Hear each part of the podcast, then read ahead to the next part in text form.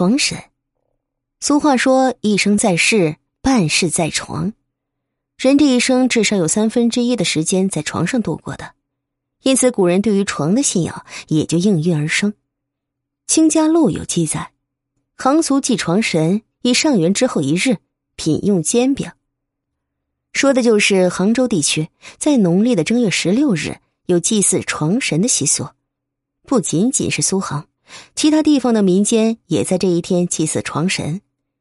相传床神乃是周文王夫妇，据传他们生有一百个儿子，有旺盛的生育能力，因此被人敬奉为神明。